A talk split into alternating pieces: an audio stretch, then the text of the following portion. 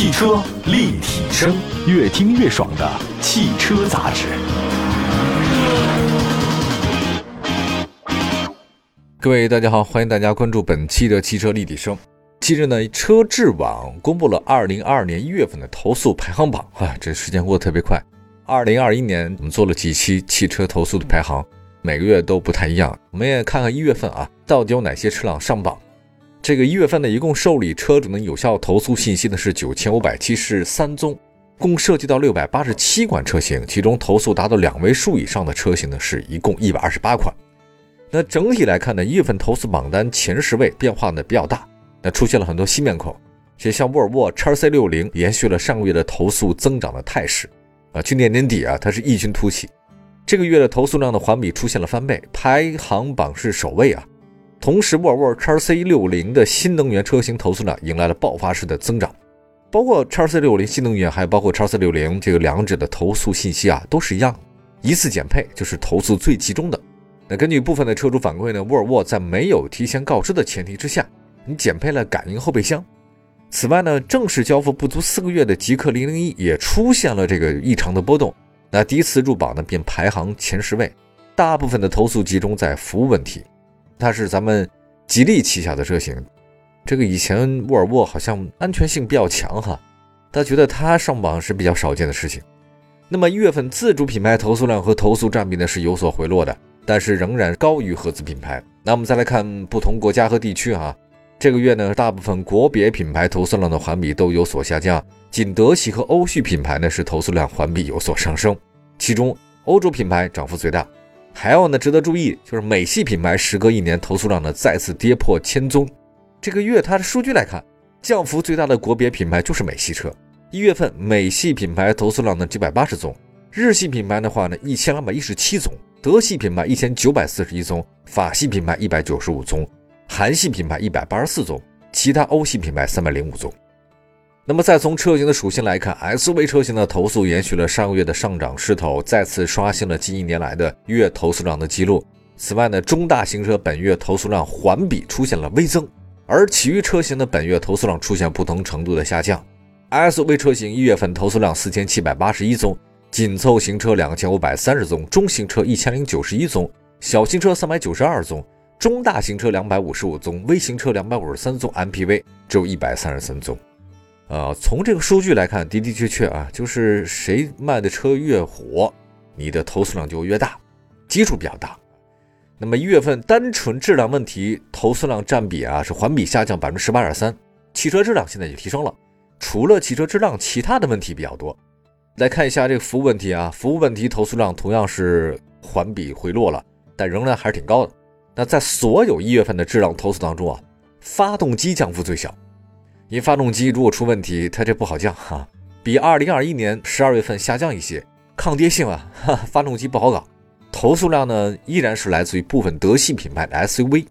那车身附件和电器依然是投诉比较多的。服务问题投诉占比呢出现一定变化，投诉问题集中在系统升级、销售欺诈问题。本月投诉量明显下降，因为新的一年开始。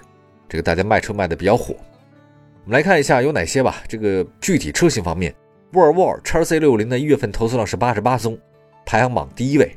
典型投诉问题呢，疑似减配和影音系统故障。那有的车主说呢，是在去年十到十一月份生产的车辆取消了后备箱感应门的功能。哎，你十二月份生产的，你又恢复了这个功能。那在这个过程里，也厂家也没说，你没提前说明啊，到底为什么恢复哈，或者为什么取消，什么都没有讲。在没有对减配的车辆提供相应的优惠政策啊，这个也不对。你没有这功能，那你便宜点也不便宜。那除了这个哎比较令人费解的问题之外，还有车主投诉在2022款叉 C60 B5 车型存在烧机油。那么另外呢，再看大众啊，大众朗一月份投诉量是77宗，位居一月的投诉榜第二位。典型投诉问题呢是是跟宣传不符和影音系统故障。那有的车主就说了哈，这个车机无车联网。无线 CarPlay 的功能没有啊，用的是阉割版的八六九 S 主机，上汽大众超级的 APP 无法互联。哎呀，这个反正这个功能吧，大家虽然是用的不多吧，但是呢，你这没有就不对。还有一位二零二二款的二八零 TSI DSG 舒适版的车主呢，说车辆减配严重，说的是缺芯片，就将原车车机呢更换为安卓主机了。什么倒车影像啊、智慧车联的车联网都没了。另外呢，是几何 EX 三功夫牛一月份投诉量也很高，这个车卖没几辆，但投诉量特别高，排行榜第三位。典型问题是什么呢？啊，是提不到车，还有变相收费。那么大家对几何这个车呢，真的不熟啊？它是隶属于吉利旗下的一个高端纯电品牌，它跟吉利、跟领克品牌呢是并行的，地位还比较好。但车卖的确实很一般，而它名字叫功夫牛，牛魔王都一般了，你还叫叫这车？那么还有呢，广汽丰田雷凌一月份投诉量六十二宗，位居月度排行榜的第四位。典型投资问题呢是变速箱顿挫异响，这个是它老问题了啊。我之前看过那有个帖子说这个广丰的它雷凌啊。他说：“那个纯电安静低速行驶的时候呢，驾驶舱他居然能听到这个底盘传出的哒哒哒哒的声响，频率呢，你车速越快，它就越多。哎，在 4S 店检查之后呢，说是变速箱异响啊，因为是异响声音轻，而且在低速而且安静状态下才发觉。他说那个车辆质保期内呢，曾经因为变速箱起步顿挫和异响，在 4S 店申请过维修。那出电以后呢，顿挫问题确实没了，但是又发生了异响了。”他说：“我的车呢，全程只在四 S 店保养维修，没出过险，车辆行驶的里程也就五万多公里啊。现在发现问题了，这个结果呢，四 S 店是车辆脱保了，拒绝免费维修或者更换变速箱。这个就是广汽丰田雷凌的问题。哎呀，这个问题不好解决，确实不好解决。呃，再来看一下极氪零零一吧，极氪零零一月份投诉量五十七宗，位居月度投诉榜的第五位。它典型投诉问题是什么呢？销售承诺不兑现。”车载互联有故障，有的车主表示呢，APP 端远程开启空调显示成功了，结果一上车发现你空调没成功，还得手动开。这你远程开启功能，这不是形同虚设吗？还有车机严重的卡顿，点击后十秒钟才启动才有反应。那极客承诺二零二一年十二月更新系统，结果到现在也没更新，严重的影响使用。同时呢，还有一位车主说呢，主动刹车系统盲区监测、车道保持、巡航都没法激活。严重影响行车安全和驾驶体验啊！他说那个厂家固若罔闻的行车安全，拒不开通我们已经购买的基础安全驾驶系统，这个不对。极客零零一投诉量还是比较大的啊。其实还有领克啊，领克也有投诉。这样领克这个投诉呢，反正吉利家的真多呀。我们一会儿再说哈，休息一下，马上回来。汽车立体声，继续回到节目当中，这里是汽车立体声。我们的节目呢，全国两百多个城市呢落地播出。线上线下都有。今天呢，说的是过去的一月份的全国汽车投诉排行。那刚才说到了极客，接下来说说领克吧。反正沃尔沃也都排榜第一位了，这个吉利他们家也不缺几个。领克零一月份的投诉量呢是五十六宗，不是特别的高，但是依然排在第六位啊。典型投诉问题呢是与宣传不符和电瓶故障。有车主表示，发布会宣传和早期线下宣传图册、官网宣传图都显示上边梁 A 柱和 C 柱。都使用超高强度钢材，结果呢？这个媒体测试以后发现，上边梁前后强度相差巨大，完全没达到前期宣传的前后强度一致。而领克呢是怎么说？领克呢就将官网的宣传图啊更换了，并且停用了宣传手册，不给你搞了。那么车主呢质疑以后呢，领克在今年一月十九号，这个发了一声明说，这没有行业标准所以使用图没有规范，意思是什么？我这个宣传图上的颜色不代表强度，好像那个颜色不一样代表强度，那其实不是，是你误认为了。哎呀，我的天，这个所有的宣传图册当中不同颜色代表不同的强度嘛，对吧？反正我的认知是这个，我不认为是消费者的错误理解，是不是领克意图误导消费者呢？现在众说纷纭。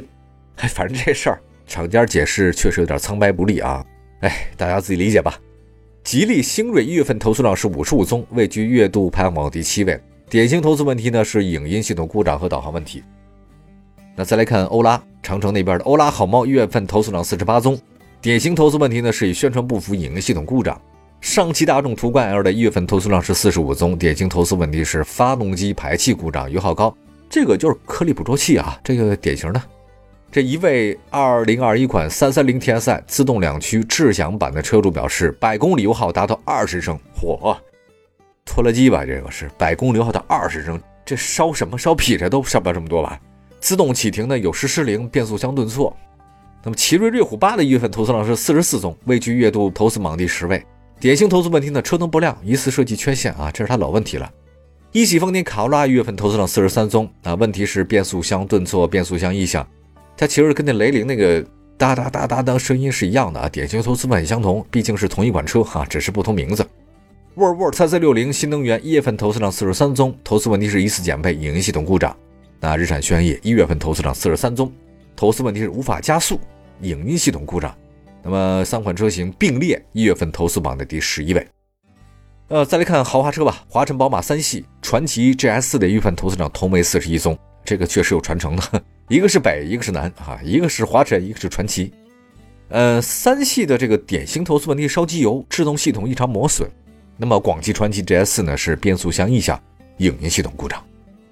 还有领跑，领跑 T 零三和一汽大众探岳的一月份投诉量是三十八宗，呃，都排在第十六位。领跑 T 零三的典型问题是提不到车，不解决问题。探岳的问题呢是发动机排气故障，油耗高，这个是它老的毛病了啊，因为颗粒捕捉器，反正南北大众都有这问题。瑞虎八 Plus 的一月份投诉量的三十七宗，位居月度投诉榜第十八位，典型投诉问题是车身生锈啊，发动机抖动。长安 UNI-T 的一月份投诉量三十五宗，典型投诉问题是影音系统故障，变速箱顿挫，那因为呢是双离合。所以这个问题呢 有点毛病哈，现在双离合变速箱，但是现在双离合变速箱好像大众应该已经没事了啊，反正长安那边出点问题啊。有车主表示屏幕漏光，哇嚯，这屏幕怎么还漏光啊？不对吧？这是 LED 屏啊，质量有问题啊。变速箱的插头漏油，我这是四 S 店给换过两个屏幕还漏光，变速箱是漏油，说给打胶处理，这个毛病让我匪夷所思哈。上汽荣威、克莱威一月份投资量三十三宗，位居排行榜第二十位。典型问题呢是提不到车，销售承诺不兑现哈。那排名一月份投资榜第二十一位到三十位的呢，就不说他们具体问题了，说是飞度、领动、哈弗 H 六、日产天籁、奇瑞小蚂蚁、大众速腾、本田思域、奥迪 A4L、奇瑞艾瑞泽五、哈弗初恋。我发现了啊，这上市的车型当然有卖特别好的，也有卖的不好，有 SUV，也有普通轿车。这个有新能源，有自然吸气，当然也有涡轮增压，什么车都有。总的来讲的话呢，百分之八十卖的比较好的车投诉量比较高，但是也不排除一些车型卖的不好，但依然上榜，这个是很不应该。呃，复盘一月份的投诉排行榜，这个月呢没有投诉量特别大的品牌，也确实有所下降啊。这个当然可能是跟一月份大家买车这个心情没那么高，因为二月份不是该过年了嘛。从典型投诉来看的话呢，很多车型投诉到一个叫影音问题，我觉得这跟冬季有关系啊。还有不少热销车型的投诉问题来自于动力，像途观 L、雷凌、卡罗拉、日产轩逸和宝马三系。